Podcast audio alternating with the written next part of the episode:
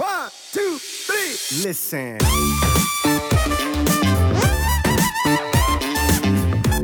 Also zum einen würde ich auf jeden Fall sagen, lest euch so viel Wissen an, wie ihr könnt, lernt so viel, wie ihr könnt, lernt von guten Leuten, ähm, hört niemals auf zu lernen. Ich weiß, ich weiß nicht, ob du den äh, Dunning-Kruger-Effekt kennst, aber es ist mhm. so, dass du am Anfang denkst, du wärst super kompetent und je kompetenter du dann wirst, desto weniger wird dein Selbstvertrauen quasi zu deiner eigenen Kompetenz. Und wenn ihr in diesem Stadium seid, wo ihr alles hinterfragt, aber ihr, wenn ihr wisst, was ihr nicht wisst, das ist ein guter Zeitpunkt, sich vielleicht zu überlegen, hey, jetzt kann ich mich, ähm, jetzt kann ich auch andere Leute führen, andere Leute coachen.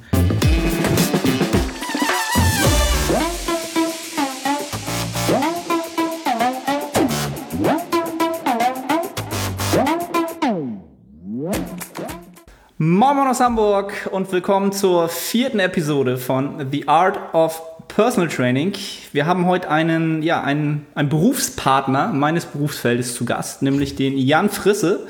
Ähm, viele von euch werden Jan kennen, wenn ihr in der ja, evidenzbasierten ja, Community unterwegs seid, dann wird euch der Name bestimmt schon mal irgendwo um die Ohren geflogen sein.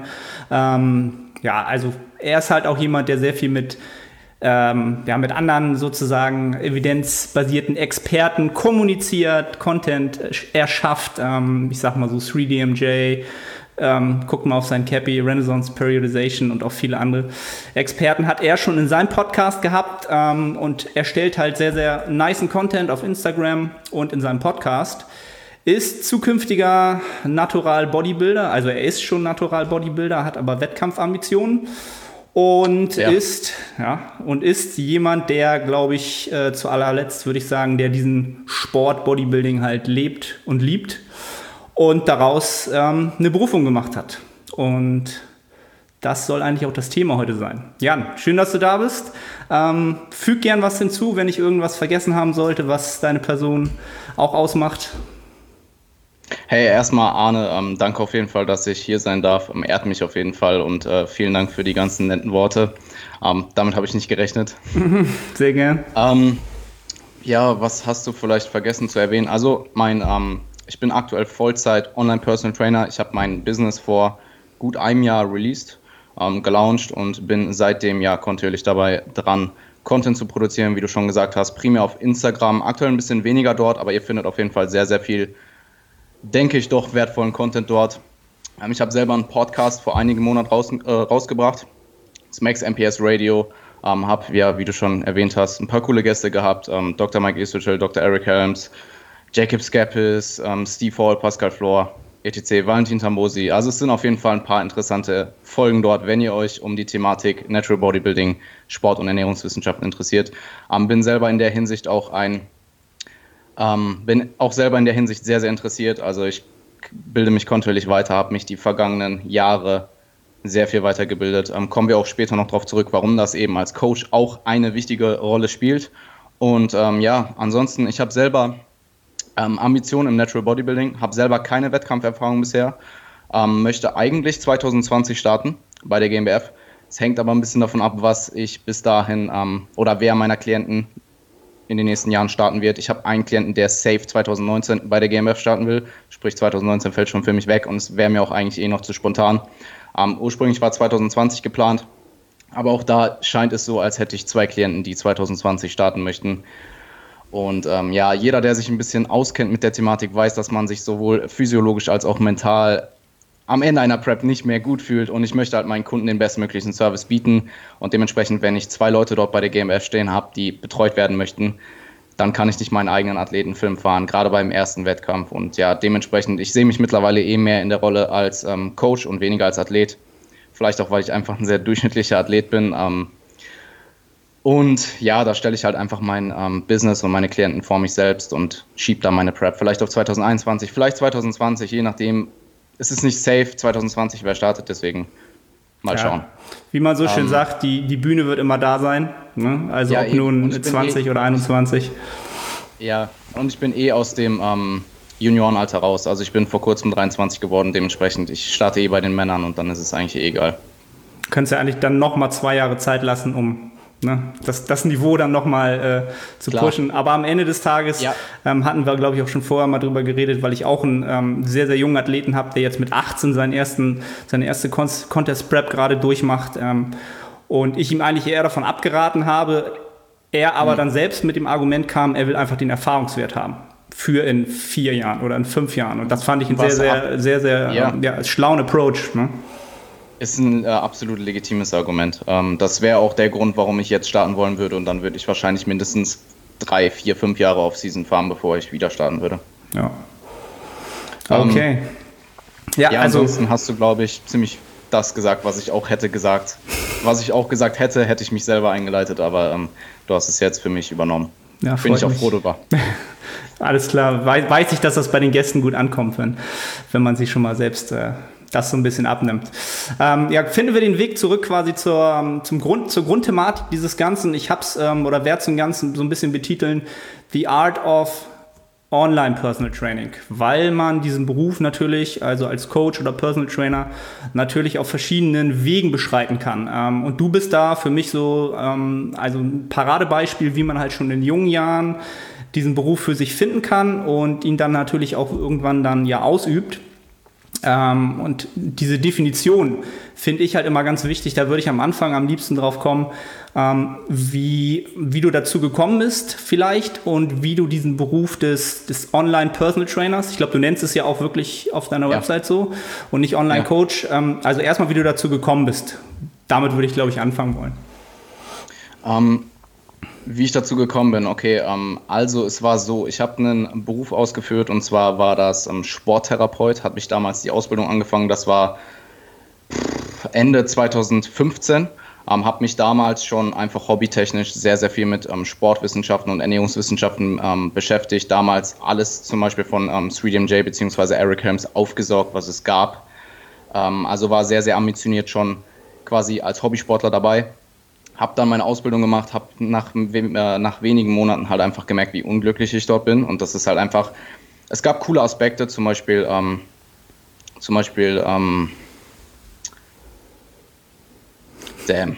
Sie waren Auf doch nicht so jeden cool. Fall. Ja, sie waren, es war Sporttheorie einfach, fand ich halt sehr interessant. Ähm, Anatomie allgemein fand ich damals schon, ähm, ja, hat mir halt für den Sport weitergeholfen, ähm, Muskelfunktionen zu lernen, etc. Und ähm, das hat mir Spaß gemacht, aber die eigentliche Praxis war halt einfach nicht das, was ich machen wollte. Und ich habe halt ähm, sehr, sehr viel Content konsumiert zu der Zeit, sprich ich habe extrem viel gelesen, war sehr ähm, leidenschaftlich dabei und quasi jede freie Minute genutzt, ähm, um mir mehr Wissen anzulesen und habe dann ähm, irgendwann gesundheitliche Probleme bekommen. Ich denke primär verursacht durch den Stress. Ich will da jetzt auch gar nicht weiter drauf eingehen. Sprich, damals hat es halt dafür gesorgt, dass ich die Ausbildung aufhören musste. Ähm, und dann habe ich mich halt umgeschaut, hey, was mache ich jetzt? Ich ähm, hatte quasi so ein bisschen diese Zukunftsängste, die man auch als junger 20-Jähriger hatte. Ähm, vor allem, wenn man dann eben nichts Festes gemacht hat, habe mich dann eben umgehört, hey, was kann ich machen? Wie kann ich vielleicht aus, meinem, aus meiner Leidenschaft, wie kann ich das vielleicht zum Beruf machen? Habe dann damals die SBS Academy gefunden, die war im ersten Jahrgang noch. Ähm, das ist ähm, der Kurs von ähm, Luke Johnson und Lawrence Judd mit Eric Helms und Dr. Mike Sordos. Damals, ich kannte Dr. Mike Sordos nicht mal. Ich bin eigentlich, war nur in wegen Dr. Eric Helms und ähm, habe mich dann damals entschieden, das anzufangen. Bin dann drei Monate später zur ähm, 3DMJ SBS-Konferenz in London geflogen. Das war Mitte 2016. Ähm, mir ging es auch gesundheitlich zu dem Zeitpunkt schon ja definitiv besser. Ähm, habe mich dann da mit den 3DMJ-Coaches aus, ausgetauscht, habe gesehen, hey, die leben alle davon, was ich eigentlich quasi in meiner Freizeit mache. Und habe mich dann damals in London dort noch entschieden, hey, ich will das Ganze auf jeden Fall als Beruf machen. Und ähm, habe dann ein halbes Jahr circa geplant, also die Webseite aufgebaut, ähm, mir mehr Wissen angelesen, die SBS Academy weitergemacht und habe dann Anfang 2017 mein Business gelauncht. Und seitdem, ja, es wächst kontinuierlich, es macht mir mega viel Spaß, ich produziere super gerne Content, lese mir weiterhin ähm, neues Wissen an, wenn auch weniger als früher. Also man switcht irgendwann so ein bisschen von der Rolle von super viel lesen und eigentlich die ganze Zeit nur lernen auf auch Erfahrung bekommen. Darauf will ich auch später noch eingehen. Und ja, so bin ich quasi zum Online-Personal Training gekommen. Also sehr quasi ein bisschen Schicksal, würde ich sagen. Also wäre das damals mit meiner Gesundheit nicht passiert, wäre ich vielleicht dort geblieben. ähm, und wäre vermutlich heute miserabler dran, denn mir macht das Ganze extrem viel Spaß und ähm, ja, ja, so bin ich quasi dazu gekommen. Interessant. Manchmal, ja. Weil, weil ich ähm, glaube, oder viele, die ähm, vielleicht auch mit dem Gedanken spielen, denken auch viele der Zuhörer, die mit dem Gedanken spielen, viele, die diesen Weg gesucht haben oder gefunden haben, sind oftmals dazu gekommen ähm, aus einer Situation, in der sie relativ unglücklich waren, ähm, in der sie eigentlich nur einen Halt hatten, nämlich den Sport und dann natürlich irgendwie jetzt mittlerweile gemerkt haben, dass man, naja, aus dem Sport natürlich auch eine Berufung machen kann. Ähm, ja, so wie du es jetzt auch, auch umgesetzt hast. Also coole Geschichte auf jeden Fall. Ja, und ähm, ich, ich denke mir halt damals, als ich diese starken, also ich war immer jemand, der sehr, sehr gesund war. Ich hatte eigentlich nie irgendwas. Ich war nie im Krankenhaus, doch, ich glaube, ich war einmal wegen einer Gehirnerschütterung im Krankenhaus, aber ansonsten nie im Krankenhaus gewesen. Und ähm, ich weiß noch, wie miserabel es mir damals ging und wie, ich dachte, es war so die dunkelste Zeit meines Lebens, wenn ich das so sagen kann. Mhm. Und ähm, im Nachhinein bin ich super froh, dass das passiert ist. Und ich weiß noch, wie schlecht ich mich akut damals gefühlt habe. Und ey, wenn ihr in so einer Situation seid, fasst euch, fasst euch den Mut und macht einfach das, was ihr machen wollt. Und äh, hört euer Studium auf, was euch, was euch keinen Spaß macht und was ihr im Endeffekt, weil ich denke mir halt so, du arbeitest zwei Drittel deines Lebens ungefähr. Und wenn du dann etwas machst, was dir absolut keinen Spaß macht und was dich stresst und was dich runterzieht und was ist der Point? So. Ja. Definitiv. Und dementsprechend, ich bin halt super froh, dass ich einfach das, was ich eh liebe, jetzt mittlerweile Vollzeit die ganze Zeit eigentlich mache. Genau, also du kriegst, du holst jetzt quasi die Belohnung ab ähm, für, den, für den Mut, das aber auch zu tun natürlich und natürlich die, die Arbeit, die, da, die man da halt reinsteckt, wo wir später auch noch zu kommen werden, ähm, die, die ganzen halt die Ausbildung machen, die Seminare machen, die Fortbildung machen, ständig ja. wissbegierig bleiben. Ähm, ich glaube, das ist auch wirklich nur eine Sache, wo man beständig drin sein wird oder erfolgreich drin sein wird, wenn man den Scheiß halt wirklich liebt. Ne? Ich glaube, nur dann wirst du so into deep gehen in, in den Kram, dass du es so, so sehr durchdringst, dass du es dann natürlich auch mhm. irgendwie ähm, an, an den nächsten weitergeben kannst oder an Klienten weitergeben kannst. Ähm, und das, das ist so ein Punkt, wo ich vielen ähm, ambitionierten Personal Trainern auch am Anfang immer sage, wenn, wenn sie mich fragen, also komm, kommst du bestimmt auch oft Anfragen, ja, wie hast du das gemacht, was würdest du mir empfehlen? Geh erstmal wirklich in dich und überleg dir wirklich, ob du diesen Sport einfach nur liebst oder ob du mhm. einfach nur pumpen gehen willst und einfach es geil findest zu trainieren. Oder ob du halt auch wirklich ähm, ja, vor einem Menschen stehen willst und der trainiert halt nur oder du gibst ihm das Programming vor. Das ist nämlich Arbeit, die am Schreibtisch stattfindet als Online-Coach ähm, oder halt auch harte Arbeit auf der Trainingsfläche in dem Sinne. Ähm, genau, wo ich jetzt so ein bisschen den Übergang finden würde zum, ähm, zur Definition des Berufes Online. Coach ja. oder besser gesagt Online Personal Trainer. Mir gefällt der Be Begriff auch deutlich besser, weil ich auch so ein bisschen, also für mich hat der Begriff Online Coach, ich weiß nicht warum, so eine leicht schlechte oder leicht negativ belegten An An Anstrich. Ich weiß nicht warum. Ähm, einfach weil ich, weil ich glaube, es gibt viele Menschen da draußen, die naja, das vielleicht nicht ganz so professionell betreiben wie andere Menschen. Ähm, ja, und dadurch natürlich sozusagen die Menschen, die sich ähm, an diese Menschen wiederum wenden, ähm, mhm. naja, nicht das bekommen, was sie eigentlich bekommen sollten. Ähm, einfach ja. an, an, an Service etc. Ähm, aber davon mal ab, von dem negativen Kram. Wie würdest du den äh, Beruf für dich selbst definieren? Das ist ja eine sehr, sehr offene Frage, aber. Okay, ähm, aber ich kann sie relativ kurz beantworten. Für mich ist Online Personal Training quasi Offline Personal Training nur online, also ohne den In- Personenkontakt. Ich sehe die Leute halt nicht im richtigen Leben. Ich sehe sie aber ziemlich viel face-to-face. -face. Also es ist auch so, wir kommen gleich noch darauf zurück, was für Techniken wir benutzen oder ich benutze. Du vermutlich auch. Ähm, dass man eben doch eine sehr persönliche Beziehung zu seinen Klienten aufbaut, eben weil man sich sehr viel sieht.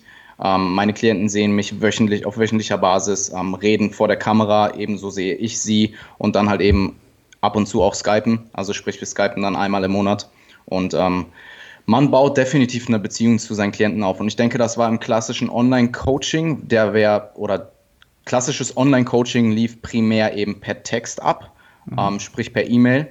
Und ich will auch gar nicht sagen, dass das was Schlechtes ist. Also ich denke durchaus, dass es Athleten gibt und Menschen draußen, die ähm, mit einem klassischen Online-Coaching-Service gut fahren, einfach weil sie eben einfach nur jemanden brauchen, dem sie vertrauen und der ihnen Macros und Trainingsplan hinlegt und sagt, mach das und sie machen es und sie bekommen die Resultate. Ähm, ich denke aber, dass zum Coaching sehr, sehr viel mehr gehört als ähm, Programming und Macros schreiben. Ähm, kommen wir später auch noch drauf zurück. Und ähm, ja, ich mag halt einfach den persönlichen Kontakt. Ich mag es, die extra Arbeit reinzustecken und ich weiß auch, dass mein, alle meine Klienten es sehr zu schätzen wissen und ja, dementsprechend auch. Ich habe sehr, sehr viele Klienten, die mittlerweile schon echt lange bei mir sind. Und ich glaube, das ist bei klassischem Online-Coaching, die ja dann auch meistens Pakete zum Beispiel anbieten, sowas wie drei Monate oder so. Was auch, nicht, es ist nicht, ist keine schlechte Sache, aber oftmals ist es halt einfach Buy-in, sowas wie kaufe jetzt sechs Monate Coaching, weil dann ist der Klient auf jeden Fall sechs Monate da.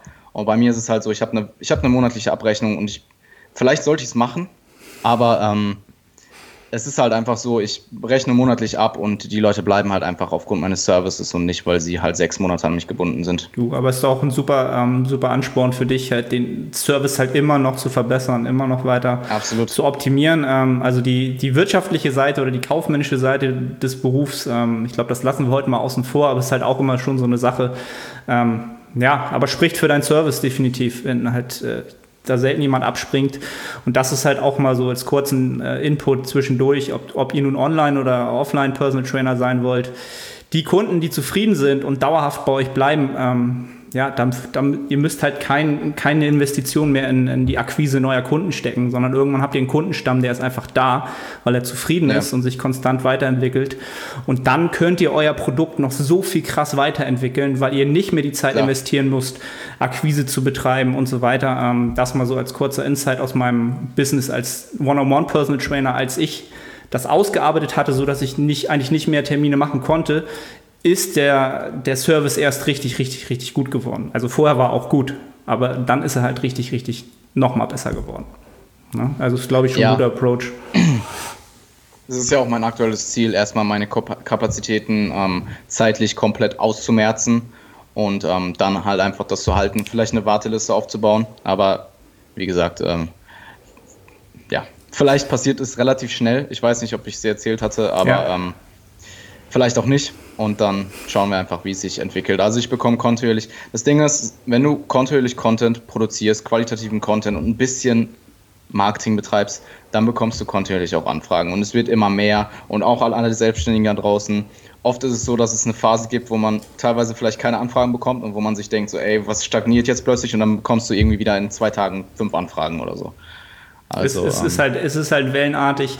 Eben, wie du, wie du schon sagst, man muss halt fleißig bleiben, entsprechend Kontinuität ja, an den Tag legen und ähm, wenn man dann einfach sich, wenn man Content nach draußen gibt, er kommt halt bei irgendjemand an und es gibt eben diesen Moment, wo es einen Stau gibt, wo fünf Leute sagen, eigentlich habe ich jetzt Bock auf ein Coaching, aber sie machen es halt gerade nicht und fünf Monate später kommen sie alle in einer Woche und dann, ne, also es, es war halt schon immer da man muss einfach fleißig bleiben. Ne? Und ähm, A, ja, wie du schon sagst, einen guten Service erstmal haben. Das Produkt muss halt, das muss passen und dann der Rest passiert von alleine, wenn man Absolut. fleißig bleibt. Ne? Ja. Okay, dann, dann würde ich gerne mal ähm, oder gerne so ein bisschen ähm, so verschiedene Szenarien durchgehen, für wen ähm, ein Online-Coaching ähm, sinnvoll ist ähm, wenn er entsprechende Ziele hat. Hm, ich habe das mal so ein bisschen aufgeteilt, eigentlich so in, in drei typische, typische Kundengruppen, die so ein Online-Coaching eigentlich in Anspruch nehmen. Ähm, und zuallererst würde ich da halt immer die Leute sehen, die ähm, ja, der Bevölkerungsdurchschnitt, im Englischen Gen Pop Generation, ähm, die eigentlich immer Hypertrophie eigentlich als Ziel haben, auch wenn sie es manchmal gar nicht wissen oder es nicht kommunizieren wollen oder können. Ähm, mhm. Hast du solche Klienten und ja, erstmal dazu. Es ist ein bisschen, ich habe mir im Vorhinein Gedanken dazu gemacht, du hast mir auch die äh, Struktur des Podcasts geschickt. Und ähm, Gen-Pop-Hypertrophie kann halt der typische, ich sag mal, McFit-Pumper sein. Mhm. Kann aber auch jemand sein, der sehr, sehr ambitioniert trainiert, ähm, aber vielleicht einfach keine Wettkämpfe machen möchte. Dementsprechend magst du es vielleicht noch mal ein bisschen genauer zu definieren, sonst. Also ich, ich würde quasi das schon so definieren, dass wir die ähm, die McFit-Pumper, auch wenn jetzt welche zuhören, so erstmal außen vor nehmen, weil ich glaube nicht, dass die sozusagen an einen professionellen Online-Coach rantreten würden, sondern wie du schon sagst, ja. wahrscheinlich eher die Menschen, die, die ihren ähm, Job haben, der sie erfüllt, die auch mhm. gerne ins Studio gehen, aber sagen, genau, ich brauche keinen, ich muss keinen Wettkampf-Bodybuilding betreiben, aber ich, ich will halt richtig, ja, meine Physik soll halt schon richtig brutal aussehen. Wenn wir es mal so runterbrechen. Okay. Um, ja, absolut. Also ich denke, dass Online Personal Training oder Online-Coaching primär für fortgeschrittenere Leute ist. Also wenn du ein Anfänger bist, dann such dir einen vernünftigen Trainer in deinem Gym, der dir die Technik beibringt, der dir, ähm, ja, der, der dir einfach beibringt, wie du trainierst erstmal. Weil ähm, klar mache ich Technikanalysen per Video, aber das ist halt meistens von komplexeren ähm, Übungsausführungen, wie zum Beispiel in einem Squat oder einem äh, Deadlift. Und ja, es ist halt schwierig, wenn jemand gar nicht, noch nie im Gym war und ich muss ihn dann online betreuen und das ist, denke ich, auch nicht zielführend. Deswegen würde ich Anfänger mal außen vor lassen. Allgemein fortgeschrittene Sportler sind meine Zielgruppe auch, ich denke deine auch. Ähm, und dann, ja, also klar, es können Leute, ich habe definitiv Klienten, die ähm, keine Wettkampfambitionen haben, zumindest jetzt noch nicht. Ähm, ich habe aber eben auch Leute, die Wettkampfambitionen haben und allgemein würde ich sagen, dass jeder von denen zumindest früher fortgeschritten ist. Mhm. Und da, da würde ich wahrscheinlich dann auch so ein bisschen einbringen wollen, dass es oft so aus meiner Erfahrung heraus im Online-Coaching so war, dass diese, dass ich diese Person halt eher so erstmal eingruppiert hätte und so nach einem halben Jahr dann diese Wettkampfambitionen dann doch gekommen sind, obwohl es am Anfang so ganz klar ausgeschlossen war. Ich komme hier, also brauche ich ja. nicht. Und nach einem halben Jahr dann halt wirklich, wenn man dann natürlich merkt, es geht halt richtig voran mit dem Sport, dann möchte man natürlich doch irgendwann dann schon am Horizont vielleicht doch so ein bisschen dann sich mal vergleichen oder sehen, was man, was da so gehen würde Klar. halt. Ne? Die, diese Klar. Transformation, die gibt es halt auch öfter. Ja, auf jeden Fall. Und ähm, ich denke auch einfach, dass also der Trainingsstand kann wichtig sein, aber was auf jeden Fall auch super wichtig ist, ist, dass die Leute ambitioniert sind und bestimmte Gewohnheiten vielleicht schon haben teilweise, also nicht mehr auf sich so sehr auf Motivation berufen müssen, um zum Beispiel ins Gym zu gehen, weil ein Online-Coach ist nicht der Offline-Personal Trainer, der dich anruft, wenn du nicht kommst, sondern wenn du nicht ins Gym gehst, dann gehst du nicht ins Gym. Und wenn du dein Check-in nicht schickst, dann schickst du dein Check-in nicht. Dann frage ich vielleicht mal nach, aber ich renne dir, ich renne meinen Klienten nicht hinterher mhm. und dementsprechend, ähm, ja, was aber auch gut funktioniert, weil meine Klienten halt eben alle dementsprechend, ähm, Charakter dementsprechend dementsprechende Charakteristiken haben und ähm, ja, ja, ich denke, das ist so eine, so eine vernünftige Zielgruppe. Ähm, ich würde auch jedem empfehlen, wenn ihr überlegt, Online-Coach zu werden oder Online-Personal Trainer, dass ihr euch im Vorhinein überlegt, was ist eure Zielgruppe, welches Alter ist eure Zielgruppe, welches Geschlecht ist eure Zielgruppe, was sind ihre Interessen, etc.,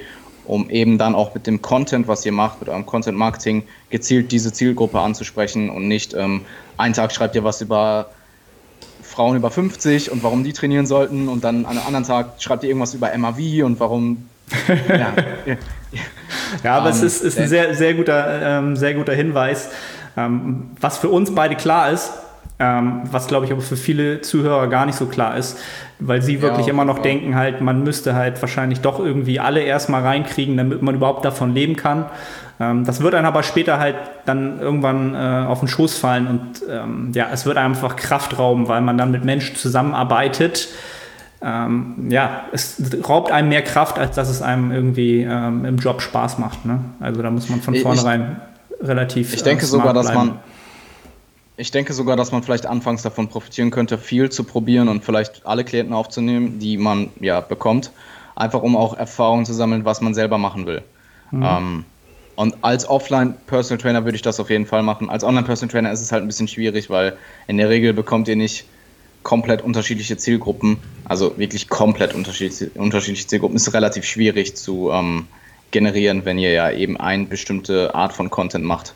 Ja, also da, da, das unterscheidet sich, wie du schon sagst, dann im, im, im Real-Life-Personal-Training schon sehr halt. Ne? Da wirst du halt auch ähm, ja, am Anfang wahrscheinlich doch alles mitnehmen wollen und müssen in der Selbstständigkeit und da wirst du halt extrem viel draus lernen. Also das ist etwas, wo ich viel, viel, viel für mein Coaching ja, von Erfahrung von vor fünf Jahren halt ähm, mit unglaublich vielen Menschen, mit denen ich halt so Kontakt hatte. Heute profitiere halt. Ne? Trotzdem war es ja. damals schon irgendwie ein Pain halt. Aber das ne, ist, ist halt das Learning, was man halt daraus zieht. Ähm, okay. Also ich, ich sag mal so, ich hatte, ich hatte Klienten, die nicht unbedingt meiner Zielgruppe entsprechen und das waren aber dann auch tendenziell die Leute, die im Laufe der Zeit ähm, aufgehört haben. Also die mhm. Leute, die wirklich meine Zielgruppe waren, on point, also wirklich alles, Geschlecht, Alter, äh, Interessen, die sind in der Regel alle am Start. Immer noch. Weil es einfach also float, ne? Ich, ich glaube, ich habe mittlerweile Klienten, mehrere Klienten, die ich über ein Jahr betreue. Und was super cool ist. Cool. Also, äh, ja. Und ich habe auch, ähm, ich habe ähm, mittlerweile oder jetzt werde ich auch in London. Ich meine, wir sehen uns in, in Boss. Ich wollte Fast sagen zwei zwei, Wochen, Monate, ne? aber Knapp es sind, nur, sind nur noch zwei, sind nur noch zwei Wochen. Am sehen wir uns ja auch in London und ich werde dort auch mit einem Klienten und seiner Freundin zusammen ähm, wohnen in einem Airbnb. An der Stelle äh, Shoutout an Jeff, wenn du es hörst. Ich weiß nicht, ob er es hört, aber ähm, und es freut mich natürlich mega, also dann die Leute auch persönlich kennenzulernen, Zeit zu verbringen, einfach das machen, was wir eh lieben, essen gehen, trainieren, über die ganze Thematik abzunörden und ja, The Good Life. Good life, ja, wollte ich gerade sagen. Ja, also Ähm, ich habe da- übrigens das, vorhin das, ja, ich habe übrigens vorhin das Wort der ähm, Sporttheorie gesucht, aber ich hatte es auch irgendwie auf der, auf der Lippe. Aber er hat die ganze Zeit gegrübelt so. Ja, damn, aber ja, habe ich. Ja, also das, ich glaube, das ist dann auch der, der, ja, der größte Gewinn oder das, wo viele darauf hinarbeiten, dass man halt tatsächlich sein, seinen Traumkunden hat. Ne? Das ist wieder so ein bisschen das, wie du schon sagtest, man sollte vorher halt wirklich schauen, welche Zielgruppe ist realistisch für das, was man kann oder können will. Und natürlich auch diese Traumzielgruppe sich auch mal aufzuschreiben und zu sagen, okay, das macht der Mensch, das. Alter und so weiter. Und Ja. dann kriegt man auch relativ schnell ein ähm, Verständnis dafür, was für Content muss ich überhaupt produzieren, um diese Menschen natürlich auch irgendwie ähm, ja, auf mich aufmerksam zu machen. Was am Ende Ja, des. Tages im, im, im Coaching-Bereich halt, ähm, ja, das Marketing ist ein, ist ein riesen wichtiger Faktor, der, den man nicht unterschätzen darf, einfach. Ne? Also es wird nicht von allein passieren. Ähm, ja, bevor wir so ein bisschen abkommen, ähm, also man merkt, wir haben, wir haben alle so sozusagen immer mal Kunden wieder gehabt, ähm, wo es halt vielleicht ähm, auf Dauer nicht passte, aber die dann halt, das, ich nenne es mal so die natürliche Selektion im Coaching, die dann halt vielleicht nach drei oder sechs Monaten halt dann halt auch wieder gehen. Ähm, und dann kommen wir, glaube ich, mal so zur nächsten äh, Gruppe halt wirklich die, ähm, ja, Off-Season Physik, Bodybuilding, ambitionierten Athleten, die, ja, die einfach ambitioniert sind, die auch aus meiner Sicht meistens schon ähm, das Grundwissen oder nicht nur Grundwissen haben, sondern auch sehr, sehr viel ähm, ja, darüber hinaus, ähm, aber trotzdem einen Coach suchen. Aus welchem Grunde?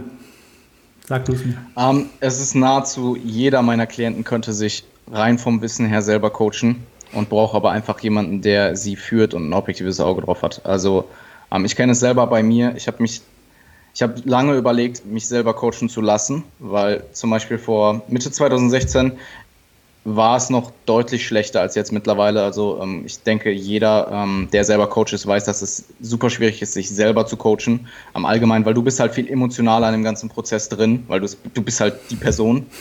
Ähm, und das halt objektiv zu beurteilen, ist sehr, sehr schwierig. Ich habe mir aber damals gedacht, hey, ich mache es einfach weiter, ich lerne aus meinen Fehlern und werde dadurch insgesamt noch ein besserer Coach für andere Personen. Ich weiß nicht so ganz genau, ob es aufgegangen ist. Ich denke schon. Also ich bin mittlerweile deutlich besser, mich objektiv zu coachen.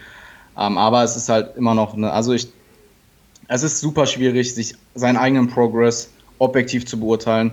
Und das ist eben der Hauptgrund, warum ähm, jemand, der sehr fortgeschritten ist, sowohl was Wissen als auch Physik, was auch den Trainingsstand angeht, zu mir kommt und meine Hilfe möchte. Ja, Ähm, einfach weil du eine Vertrauensperson zu haben, dem man halt wirklich vertraut und der einem die Arbeit abnimmt, was Programming und so weiter angeht, ob er dann auch auf deine eigenen ähm, Lebenssituationen reagiert, objektiv, das ist super wertvoll. Ich denke, ich könnte auch davon profitieren und ich denke auch, dass ich spätestens zu meiner Contest Prep mir irgendwen suche, beziehungsweise dann kurz vorher, weil ich will halt nicht in der Contest Prep erst anfangen, mit demjenigen zu arbeiten. ja, natürlich. Also schon ein bisschen Vorlaufzeit, ne, dass man sich kennenlernt, ist halt auch immer wichtig. Absolut. Genau. Ja, absolut. Also ich denke auch, dass genau diese Athleten, wie du schon sagst, sich selber coachen könnten, aber oftmals sogar so ambitioniert sind, dass sie halt ähm, ja, das, also die komplette Planung eines Makrozyklus oder ähm, ja, das Ganze mal auf drei Jahre betrachtet halt mal wirklich sich anschauen und, und Ja, fiktiv auf dem Zettel mal durchrechnen, durchbearbeiten, ähm, dass sie sich das halt nicht selber zutrauen wollen, weil sie, glaube ich, auch, also vielleicht auch selbst so ein bisschen Angst haben, ähm, ja, sich da einfach, wie du schon sagst, nicht richtig einschätzen zu können. Ähm, und auch, dass, dass man sich selbst schwer selbst einschätzt als Coach, äh, kann ich nur so wiedergeben, ex extrem, extrem, extrem schwer. Ne? Und da habe ich halt auch schon Ja. oft mit dem Gedanken gespielt, wie du auch, ähm, mir selber einen Coach zu nehmen. Und ich bin auch in dem Prozess, ähm, das auch wirklich zu tun. Und das aber auch jetzt schon tatsächlich wahrscheinlich ähm, für die nächsten, ja, also zwei Jahre bin ich jetzt auf jeden Fall raus aus dem äh, Wettkampfbereich. Ne? Also okay. Ja. Und das vielleicht doch schon relativ früh anzufangen, einfach um da Erfahrung zu sammeln. Als Klient. Ja. Ja. Ja, es, es ist auch zusätzlich, ich denke, es kommt auch sehr stark auf den Charakter an. Ähm, ich denke sehr, sehr analytisch und ich weiß noch, also es ist besser geworden, aber ich habe mein Training damals vor zwei Jahren oder so so hart überdacht. Also ich habe einen Trainingszyklus geschrieben und ich weiß nicht, wie lange ich dran gesessen habe, zehn Stunden oder so. Krass. Also irgendwas richtig Absurdes. Und ähm, analytisches Denken ist auch gut, aber dieses kranke Overthinking, gerade bei so Dingen, die dann im Endeffekt gar keine Relevanz haben, ist halt, äh, ja, ist der Zeitkiller und du überdenkst dann andauernd alles und ich bin halt mittlerweile deutlich besser daran geworden und ähm, bei Klienten sowieso. Und ähm, viele Klienten profitieren einfach davon, dass ich sie, sie, auch manchmal einfach beruhige und sage so, ey, chill, wenn du jetzt eine Woche krank bist, ist es nicht die Welt. So, du verlierst keine Muskulatur, vermutlich auch keine Kraft, zumindest vielleicht akut für ein paar Einheiten, aber die Woche macht übers ganze Jahr gesehen nichts aus. Und ich weiß noch ganz, also das war sogar noch vor meiner Coaching-Karriere, aber damals, wenn ich eine Woche krank war, dann war das das Schlimmste auf der Welt. Kenne ich. So. Organs ja. are lost, das Leben ist vorbei und. Organs lost. Ja, ist, ja. und da, da, das ist auch, glaube ich, so eine, ähm, eine Sache, wo ich wieder halt dieses The Art of Personal Training, Online-Coaching halt ähm, wieder reinbringen würde. Ähm, die Sozialkompetenz und die Empathie, die man halt einem Menschen entgegenbringen muss, und ich sage wirklich muss, es ist nicht einfach etwas, was man als, als Service irgendwie dazu bieten sollte oder sich darum kümmern sollte, sondern das ist das Essentiellste, um wirklich Umsetzung zu finden bei den Menschen halt, mit den Methoden, die man ihnen nun entsprechend ähm, vorgibt oder an die Hand gibt, die er umsetzen kann, soll. Ähm, er wird es halt wirklich nur tun, wenn da ein gewisses Vertrauensverhältnis ist. Ähm, ja, absolut. Ja, wirst du selber ich kennen, dann, dann, dann funktioniert alles viel, viel, viel, viel besser. Ja, ich denke auch, dass es einfach wichtig ist, kompetent aufzutreten und wenn dir jemand eine Frage stellt und vielleicht Dinge hinterfragt. Ich mag es, wenn Klienten mich Sachen fragen und Sachen hinterfragen. Hey, warum hast du das, das und so gemacht? Und ich kann dann halt einfach eine adäquate Antwort geben. Und das beruhigt die meisten dann doch sehr. Also ich habe teilweise auch Klienten, die einfach das machen, was ich ihnen sage. Ähm, vielleicht dann ab und zu mal nachfragen, aber halt nicht alles hinterfragen. Aber ich mag auch diejenigen, die mal wirklich mein, gesamte, mein gesamtes System, meine gesamten ähm, Methoden, die eben auf Prinzipien basieren, hinterfragen und dann ja, ey, das, ba das baut eben Vertrauen auf. Und ich denke auch, dass es wichtig ist, als Coach ein bisschen, ja, wie du schon gesagt hast, Empathie zu, Empathie zu entwickeln und seinen Klienten auch zu verstehen. Also ähm, ich probiere immer mehr zuzuhören als zu reden. Und weil das Ding ist, du hast teilweise Klienten, die wollen vielleicht ein bisschen. Alberto Nunez hat das mal gut beschrieben, dass du ähm, Klienten hast, bei denen du den Hammer schwingen kannst und dann hast du Klienten, bei denen musst du ein bisschen vorsichtiger sein und ähm, ja, es ist, es ist, eben deine Aufgabe herauszufinden, was für eine Art Klient du hast. Ich habe Klienten, die wollen einfach wissen, was ist Sache so, auch wenn es vielleicht mal wehtut. Und ich habe Klienten, die vielleicht darauf nicht so gut reagieren würden, einfach weil sie sich dann emotional runterzieht oder wie auch immer. Und ähm, ja, Kommunikation ist super, super wichtig. Ich weiß, dass wir da gleich noch drauf zurückkommen, ja. deswegen, ja. Ja, definitiv. Und das, das wird dann halt auch eine Sache sein, oder welche, welche Kanäle der Kommunikation man jetzt nutzt. Und das unterscheidet dann halt wieder das vielleicht Online, Online-Coaching von vor zehn Jahren mit dem heutigen. Ähm, kommen wir aber gleich nochmal zu den, zu den Sachen, die man da nutzen kann, zu der Technik, die man da nutzen kann. Ähm, ja, aber wie du, wie du schon sagtest, also etwas, was ich halt jedem Trainer immer hm, als allererstes mit an die Hand gebe, egal was die Person zu dir sagt oder welche Methode sie nun gerade hinterfragt oder dich vielleicht auch hinterfragt oder sagt, warum machen wir das? Finde ich, nee, aber ich, ich glaube, das wäre besser. Ähm, sich es immer erstmal anhören und nicht bewerten. So. Null. 0,0. Sich anhören, ja. es sich aufschreiben, drüber nachdenken, warum sagt der Mensch das gerade, was für ein Background hat er, welche, warum hat er diesen Bildungsstand jetzt ne, von dem Thema ähm, und bloß nicht anfangen zu sagen, ja, aber jetzt schau dir mal das an, überleg mal das oder diese Studie oder, ne, also weil dann kommt sofort psychologisch dieser, ähm, ja, wie nennt man es im Deutschen, also Backfire-Effekt, du stellst dich über einen Menschen vom Wissen über ihn und ähm, er wird sofort die Schotten runterfahren und sagen, okay, äh, du vertraust ja auch gar nicht auf mein Wissen und dann ist das, das Verhältnis einfach gestört. Die Kommunikation wird immer so ein bisschen, ja, für immer so ein bisschen äh, tricky bleiben halt. Ne? Also immer offen yes. bleiben, ganz, ganz wichtig. Es ist halt einfach wichtig, den anderen zu verstehen und auch zu überlegen, hey, wie, ja, wie du schon gesagt hast, wie kommt derjenige darauf und das vielleicht erstmal, ähm, ja, nachzuvollziehen und Empathie zu zeigen und dann zu sagen, hey, aber das und das ist vielleicht das, warum ich so denke. und dass man halt auf einen, äh, auf einen gemeinsamen Nenner kommt. Ähm, aber auch das ist super individuell. Also ich habe Leute, die wollen einfach wissen, was, was ich denke und dann ha, habe ich aber auch Leute, bei denen muss man definitiv vorsichtiger sein. Du hast schon ja. recht, auf jeden Fall. Okay. Dann würde ich sagen, es gibt noch eine, ähm, eine Gruppe an Personen, die auch äh, ein Online-Coaching oft in Anspruch nehmen, nämlich die Menschen, die tatsächlich jetzt eine Wettkampfvorbereitung vor sich haben, hoffentlich, wenn sie zu einem Online-Coach gehen oder vielleicht eine Woche vorher halt anfangen. Ähm, ich glaube, oder einfach mal kurz zu sagen, was ich glaube, warum diese Menschen halt entsprechend den Weg wählen. Entweder sind sie halt völlig unerfahren und machen es halt sehr, sehr frühzeitig, mhm. ähm, ja. weil sie es einfach machen wollen, ähm, was ich nicht hoffe. Ähm, und im Zweiten halt, wenn jemand halt doch schon Erfahrung hat, ähm, sehe ich es, glaube ich, so, wenn er die Erfahrung schon hat, dass er einfach ähm, darauf zurückgreift, dass er einfach diese Entscheidungsfindung was mache ich jetzt? Ähm, ne, wie fahre ich jetzt meine Kalorien? Welchen Approach wähle ich da jetzt? Ähm, einfach den Energiesparmodus darüber einstellt und sagt, ich muss mich nicht mehr entscheiden. Die Entscheidungsfindung ist nicht bei mhm. mir. Das macht mein Coach. Ich funktioniere jetzt einfach. Ich ne, mache mein Training, ich esse, ich esse, ich trainiere bis Tag X durch. Also wäre so mein, meine Vermutung oder die, wenn ich Menschen gefragt habe, deswegen. Ja, das Ding bei der Contest Prep ist, wenn du jetzt meinetwegen deine eigene Off-Season coacht, dann bist du mental und physiologisch in einem relativ stabilen Zustand.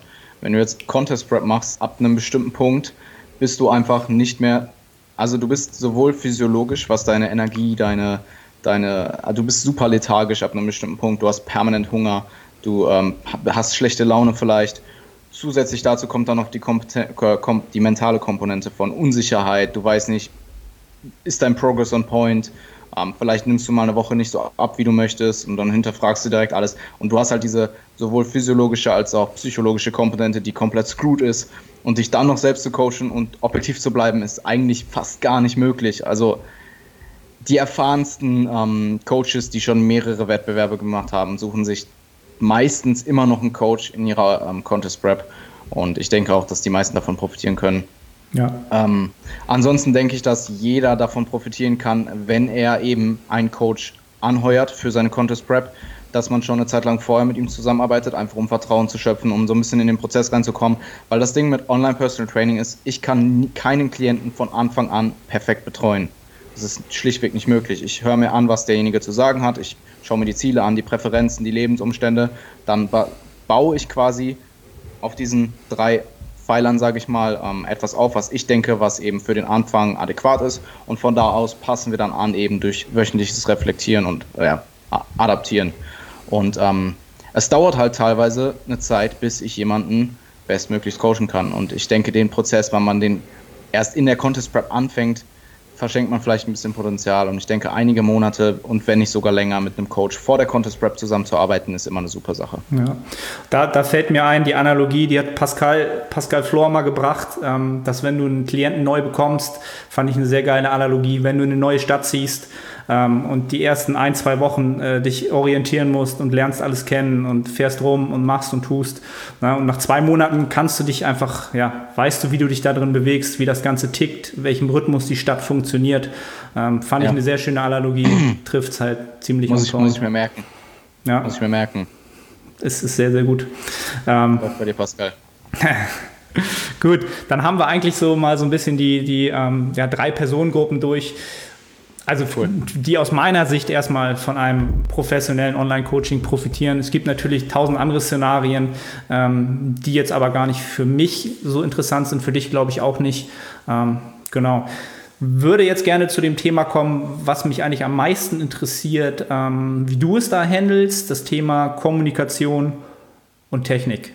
Ähm, es gibt ja mittlerweile unendlich viel Technik. Wir nehmen das Ganze jetzt hier zum Beispiel über Skype auf.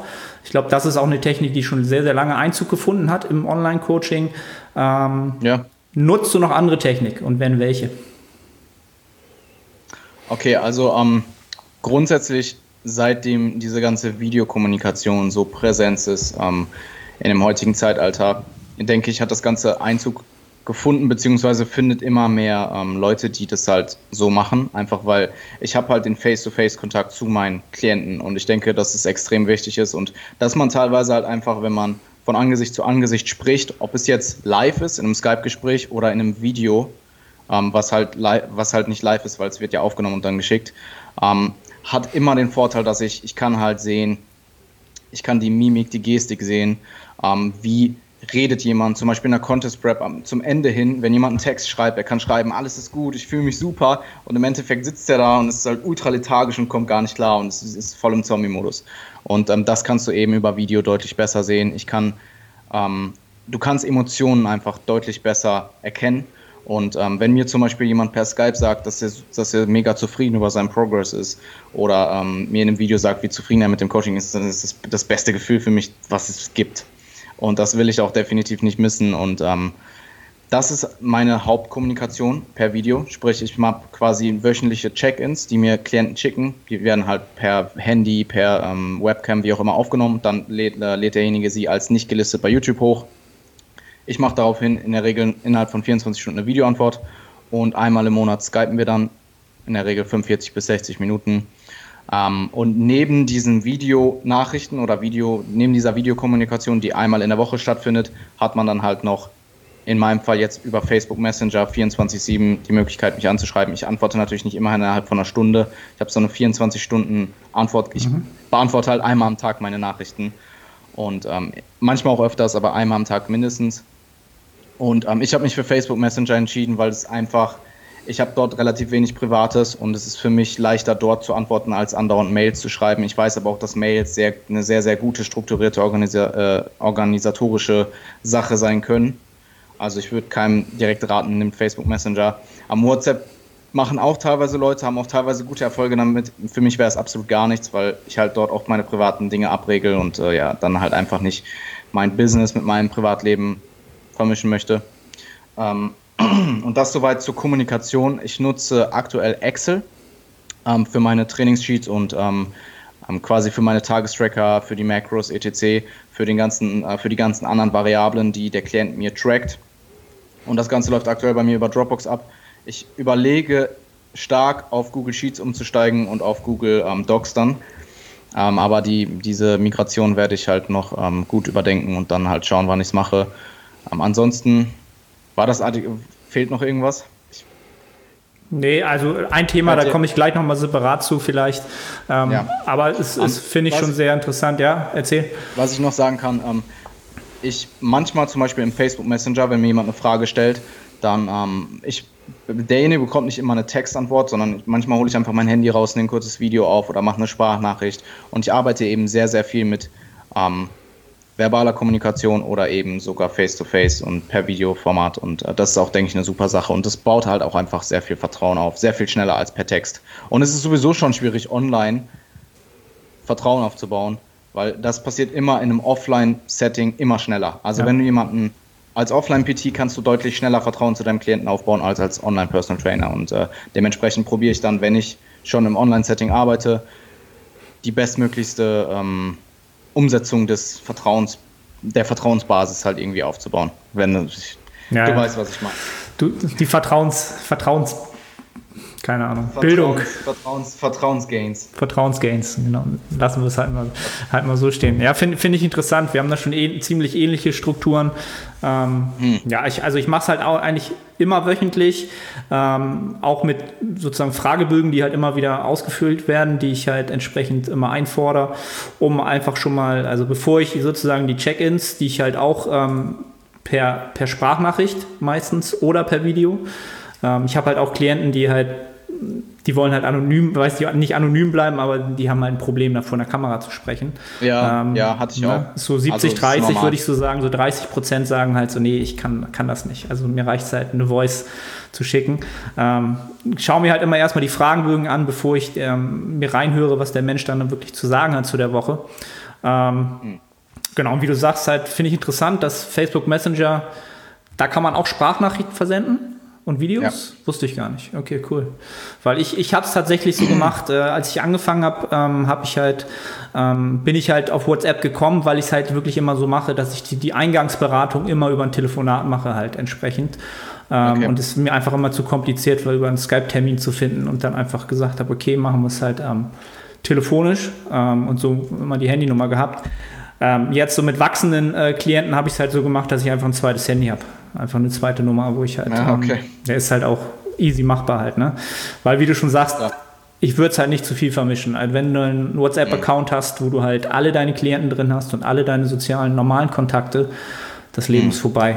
Glaubst, also tu es nicht. Es ist vorbei. Ich habe es so ein, zwei Monate so gehandelt und es war ja nicht, nicht wirklich produktiv. Also schon gar nicht für meine äh, normalen sozialen Kontakte äh, außerhalb Okay, dessen. glaube ich, kann ich, Ja. kann ich absolut, absolut nachvollziehen. Ich mache es aktuell so, dass meine Beratungsgespräche ähm, 20-minütige Skype-Termine sind. Und ähm, derjenige oder diejenige bekommt halt vorab einen kurzen Fragebogen, füllt den aus, ich schaue mir den an, dann sprechen wir den Fragebogen durch, gehen auf alle, an, äh, auf alle weiteren Anliegen in dem Beratungsgespräch eben auch an, äh, ein. Und danach entscheidet sich der oder diejenige halt, ob sie mit mir zusammenarbeiten möchte oder eben nicht. Ähm, und ich habe sehr, sehr viel positive Erfahrungen damit gemacht. Also wenn ihr selber Coaches werden möchtet, dann überlegt euch, ob ihr ein Beratungsgespräch an, ähm, anbietet. Ob es jetzt per Telefon ist oder Video. Ähm, ich glaube halt, dass Video allgemein ein bisschen der persönliche Kontakt ist, aber Ja, Ja, auch da erstmal kurz, kurz mal, ähm, genau, würde ich sagen, erstmal wieder in den, in den Menschen reinhören und wenn ihr merkt halt so, okay, ein Skype-Call, Ja. irgendwie ist da gleich so ein bisschen Abneigung, dann ganz klar sagen, okay, es reicht ein Telefonat. Ne? Weil Okay, der Mensch ja, will absolut. sich halt noch nicht öffnen, er möchte sich jetzt noch nicht zurecht machen müssen oder hat halt noch irgendwie äh, Vorbehalte, sich zu zeigen. für, für mich ist das der viel härtere Struggle, weil teilweise bekomme ich halt Nachrichten von Instagram-Accounts, wo halt nichts drin ist. Und ich weiß nicht, was für eine Person das ist. Und dann rufe ich halt jemanden an und die wissen alles über mich, Ja. weil die sehen mich tagtäglich fast in der Story oder sehen halt meinen Content, wissen sehr viel mehr über mich als ich über Ja. sie. Und dann habe ich da halt ja alle möglichen Menschen sitzen, was super cool ist. Also ich freue mich immer. Aber es ist natürlich auch immer ein bisschen Überraschung dabei. Aber ich mag's. Ja. Also ich kann das nachvollziehen mit den Klienten, die keine Videos machen wollen. Ich hatte, mittlerweile macht jeder ähm, bei mir, aber ich hatte, ähm, habe dann teilweise auch ähm, Text-Check-ins bekommen. Und ich habe es auch so gemacht, dass ich eine PDF habe, wo ich halt durchgehe, also so ein bisschen quasi die Einführungs-PDF, how to check-in, was man vielleicht ansprechen kann, nicht muss, aber kann. Und dass derjenige das dann einfach eben durchgeht und dann halt noch Sachen beifügt, die ja anliegen. Ja, cool. Mache ich. Auch habe ich auch einen ziemlich ähnlichen ähm, ja, Ablauf. Finde ich halt sehr, sehr interessant, halt, wenn man halt so ähm, alte Hasen, Andy Morgan sagt dir bestimmt auch was. Klar. Also der das halt schon, ich glaube, wenn nicht sogar einer der ersten war, mit der ersten war, die das macht, der halt immer noch so ganz krasse Vorgaben hat und wirklich alles, glaube ich, per E-Mail immer noch macht und ähm, ja, funktioniert auch krass, super gut halt. Ne? Aber Ja, ich glaube, der ist halt auch noch in einer anderen Generation aufgewachsen und in einem anderen Umfeld aufgewachsen mit der Technik halt. Ne? Ja, ich denke auch, es kommt auch voll auf die Zielgruppe an. Also jetzt, meine Zielgruppe ist halt von 18 bis 26 meinetwegen. Und das ist eben genau die Generation, die ja eben mit der ganzen Technologie aufgewachsen ist, beziehungsweise sie auch alles, also in der Regel hat jeder ein Smartphone zur Verfügung und ein Laptop etc. Und dann äh, ja, funktioniert das schon ziemlich gut. Auf jeden Fall. Dann, dann würde ich halt noch ein Thema sozusagen von der Kommunikation äh, auf ähm, einbringen wollen, ob du es auch nutzt, nämlich das Einfordern von ähm, ja, ja, Technikvideos der Klienten zu entsprechenden Übungsmustern. Ähm, ist etwas, was ich relativ früh eingeführt habe bei mir, was viele Klienten halt immer also relativ schwer umsetzen, weil sie immer Angst haben, dass sie im Studio jemanden mitfilmen etc. oder ne? Ähm, aber was ich halt vielen Coaches wirklich ans Herz legen würde oder auch jedem Menschen, der sich halt selber coacht, ähm, am Ende des Tages coachen wir uns ja sonst auch alle selber, ähm, halt Videos zu machen, um wirklich, ja, wirklich mal zu sehen, was macht man wirklich auf dem Gymfloor bei entsprechendem Bewegungsmuster XY. Ist das etwas, was du auch nutzt? Absolut. Also in der Regel, wenn ich jemanden ein neues Setup, wenn jemand neu bei mir anfängt, ähm, frage ich nach Videos, zumindest zu den komplexeren Lifts. Und ähm, die bekomme ich dann auch in der Regel und der Rest ist quasi wie, ähm, wie, wie heißt es, auf Anforderungen oder wenn derjenige es eben benötigt, wenn derjenige sich nicht sicher ist, ob die Ausführung gut ist, dann schaue ich immer gerne drüber. Und ähm, meistens mache ich es dann so, dass ich meinen Bildschirm aufnehme, ich oben halt rechts ein kleines Fenster habe, wo man mich sieht und dann schaue ich mir eben das Video an und sage halt eben ähm, meine konstruktive Kritik. Ah, cool. Oder ja, Das, das ist ja noch, noch, Ich äh, noch persönlicher, wenn du selbst im Bild bist und dabei ist. Das finde Ja, ich, find ich nice. Ähm, ich mache es nicht immer, das muss ich auch dazu sagen. Also in der Regel bei komplexeren Lifts mache ich es immer. Ähm, manchmal gibt es aber auch einfach Videos, wo du bekommst ein Technikvideo und es ist einfach perfekt.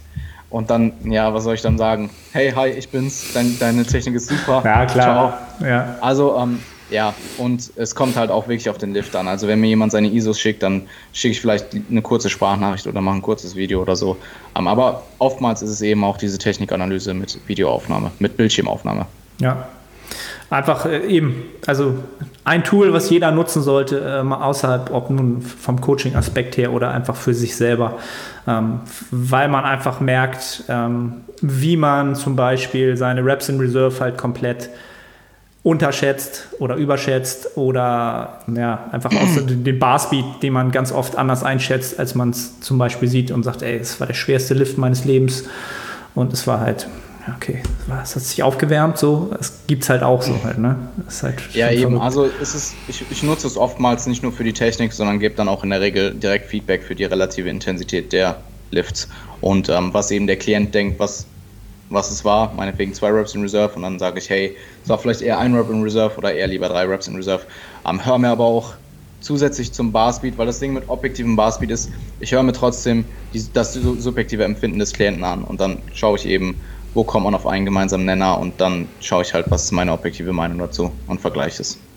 Ja, also das ist wahrscheinlich auch etwas, was in allen Feldern zusammenkommt dass man halt möglichst viele Daten und möglichst viele Eindrücke ähm, in eine Schnittmenge bringt und daraus dann die Entscheidung als Coach trifft, wo ja. wollen wir jetzt hingehen und ähm, vielleicht auch nochmal, wenn der Klient halt ein bisschen verunsichert ist, auch ihn nochmal fragen, also das ist etwas, was ich gerne mache, wie würdest du jetzt vorgehen? Einfach um ihm nochmal eine Wertschätzung zu geben, so du hast auch selber, kannst eigentlich auch selber entscheiden, was du machst, was würdest du tun. Ähm, ja, also möglichst viele Daten sammeln und daraus dann eine ja, möglichst sinnige, zielführende Entscheidung treffen für als Coach und für den Klienten.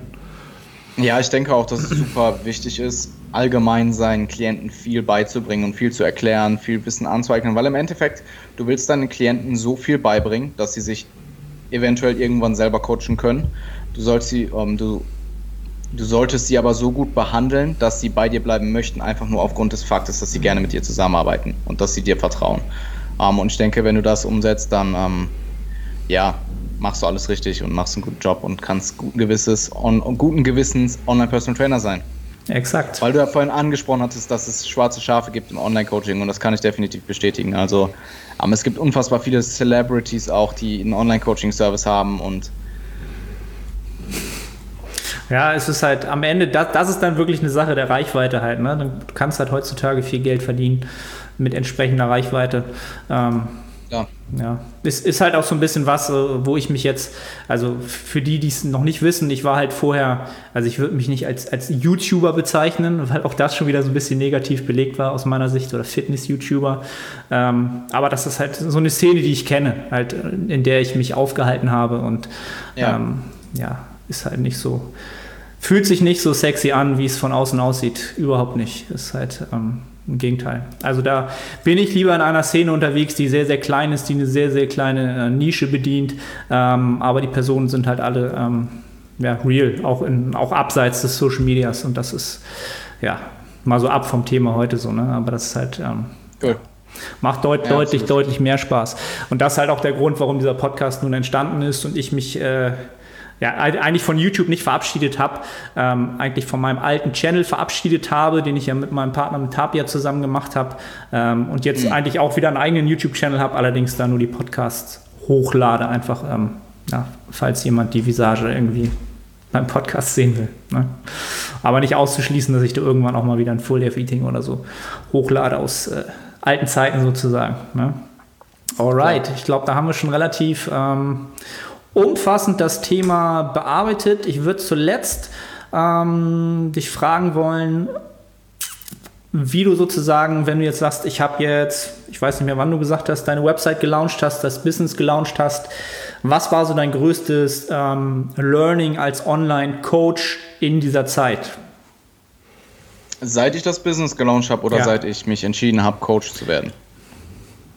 Zweiteres, für längerer Zeitraum. Okay, ja, cool. Ähm, also zum einen würde ich auf jeden Fall sagen, lest euch so viel Wissen an, wie ihr könnt, lernt so viel, wie ihr könnt, lernt von guten Leuten, ähm, hört niemals auf zu lernen. Ich weiß, ich weiß nicht, ob du den äh, Dunning-Kruger-Effekt kennst, aber es ist mhm. so, dass du am Anfang denkst, ja. du wärst super kompetent und je kompetenter du dann wirst, desto weniger wird dein Selbstvertrauen quasi zu deiner eigenen Kompetenz.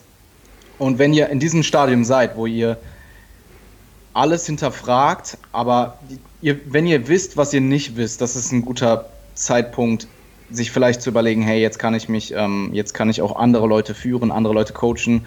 Ähm, irgendwann wird eure Kompetenz dann wieder steigen, einfach weil ihr so viel Erfahrung und so viel Wissen akkumuliert habt, dass ja ihr einfach von euch selber überzeugt seid. Ähm, deswegen super wichtig, lernt, lernt, lernt. Und ähm, ob ihr das jetzt autodidaktisch komplett macht, ähm, ich denke, es gibt definitiv Leute, die sehr, sich autodidaktisch super viel Wissen angeeignet haben und die super kompetent sind. Aber ich denke, dass trotzdem sehr, sehr viele Leute von einem Kurs wie zum Beispiel Shredded by Science profitieren können. Ähm, an der Stelle, ich plug den Service so unfassbar gerne. Ich, ähm, ich, mag, die, ich mag die Jungs so, also ich habe so viel durch, ähm, Luke hat so viel für mich gemacht und ich habe so viel davon profitiert und der Typ bekommt meine Liebe für den Rest seines Lebens. Ähm, also fangt bei Shredded by Science an. Ähm, ist eine super Sache, ihr werdet sehr, sehr viel lernen. Und ähm, nicht nur das theoretische Wissen hinter Bodybuilding, Powerlifting und Genpop Coaching, sondern auch einfach, wie ihr mit Klienten kommuniziert. Ähm, die Business-Seite wird dort behandelt und ich denke, dass nahezu jeder der Trainer möchten, werden möchte, ob jetzt offline oder online, kann eben von dem Service von Shredded by Science, von der Academy profitieren. Ich weiß gar nicht, nee, ich kann es nicht sagen, aber ähm, sie, sie machen es halbjährig aktuell, also es gibt zwei Intakes pro Jahr und ähm, ja, wenn ihr Interesse habt, checkt mal einfach Shredded by Science ab. Ich mache aktuell MNU noch zusätzlich, also ich habe mich vor im letzten Oktober entschieden, MNU anzufangen. Das ist der Kurs von Martin McDonald ähm, für den, es ist quasi ein Ernährungsberaterkurs, also es ist super, super in-depth über Ernährung, Ernährungswissenschaften, ähm, Biochemie, alles, was dazugehört, die ganze Theorie und eben auch die Praxis. Würde ich aber jetzt als Coach nicht, ich würde immer erst SBS empfehlen, dann MNU, wenn MNU überhaupt. Ich, mich interessiert es einfach so stark und deswegen habe ich es gemacht oder mache es aktuell. Ähm, ansonsten kann ich euch empfehlen, fahrt zu den Konferenzen, trefft die Leute, stellt Fragen, hinterfragt kritisch, lernt allgemein kritisch zu denken. Ähm, ja, seit, also das ist halt das Ding mit dem evidenzbasierten, mit der evidenzbasierten Praxis. Es basiert halt einerseits auf Wissenschaft, es basiert aber eben auch auf Erfahrung. Und das wäre der nächste Punkt, den ich ansprechen wollte. Fangt früh an, Leute zu coachen, fangt an, Leute for free zu coachen. Ich habe das am Anfang auch gemacht. Ähm, ihr werdet Erfahrung sammeln. Und das, das Ding ist als Coach, viel Wissen bringt dir viel und sich mit der ganzen Wissenschaft und Theorie auszukennen, ist eine super Sache und ist super, super essentiell und wichtig. Aber ihr arbeitet halt immer noch mit dem Individuum und nicht mit einem Durchschnitt aus einer Meta-Analyse. Und dementsprechend Erfahrung ist mindestens genauso wichtig und die Kombination aus Wissen und Erfahrung macht es eben dann eben angewandt auf das Individuum des Klienten, auf die Präferenzen, auf die Ziele, auf die Lebenssituation. Und ähm, ja, glaub, das ist eigentlich so, ziemlich on point gebracht, gerade zum Schluss. Ja, Art, die Art of Coaching ich, quasi. Diese drei Pfeiler ja, zu, das, miteinander das halt zu verbinden. Ding. Es ist halt eine Wissenschaft, weil es gibt eben wissenschaftliche Prinzipien, zum Beispiel für, fürs Trainingsprogramming oder für ähm, in der Ernährung, meinetwegen die Energiebalance. Aber dann die, ähm, die Methodik, das ist dann mehr die Kunst. Also ihr betrachtet quasi das Individuum und überlegt euch, hey, welche Methodik passt auf diesen Menschen am besten. Ähm, aber halt eben mit den Prinzipien, mit den harten mit der harten Theorie im Hinterkopf. Und dann passt ihr es eben an. Und das ist, denke ich, die Kombination aus Wissenschaft und Kunst des Coachings. Hätte ich zum Ende hin nicht besser sagen können. Super on point. Das, was äh, diesen Podcast ausmachen soll und natürlich auch diese Episode. Ja, Jan, cool. Hat mich richtig, richtig gefreut, ähm, dich Danke. begrüßen zu dürfen. Absolut. Und ähm, ja, ich würde sagen, Erzähl den Leuten noch, wo sie dich finden, ähm, wenn sie mehr von dir wissen wollen. Klar. Ähm, also erstmal vorab danke auf jeden Fall, dass äh, du mich eingeladen hast. Hat mich mega gefreut und ich habe, ähm, ja, war eine coole Diskussion. Ich denke, einige Leute können davon extrem profitieren. Ähm, wo könnt ihr mich finden? Also ich denke, der First Instagram ist, denke ich, die Plattform, auf der ihr mich am ehesten erreichen könnt. Was ihr sonst noch machen könnt, wäre vielleicht mir auf Facebook privat zu schreiben. Ähm, einfach Facebook Jan Frisse, ihr werdet mich finden. Ich habe ein Bild mit 3MJ drin. Ähm, ansonsten Instagram Jan Frisse zusammengeschrieben, Frisse wie Fresse nur mit I. Und äh, ähm, Sehr geil. dort, also wenn ihr mir dort eine DM schreibt, bekommt ihr in der, bekommt ihr in der Regel immer eine Antwort. Ähm, es kann teilweise ein bisschen länger dauern, aber äh, dort bin ich auf jeden Fall erreichbar. Dort habe ich auch den Großteil meines, ähm, meines Contents. Also wenn ihr ähm, ja, interessiert seid ähm, an der Thematik rund ums Natural Bodybuilding, Trainingstheorie, ähm, Ernährungstheorie und die Wissenschaften und ähm, Praxis dahinter, dann checkt auf jeden Fall mein Instagram ab. Ähm, ich habe selber nur einen Podcast. Ähm, Max MPS Radio heißt der. Oh, ich bin gerade voll heiser, lass mich mal ganz kurz was trinken. Do it. Ich bin einfach ab, ich bin es absolut nicht gewohnt, so lange so viel zu reden.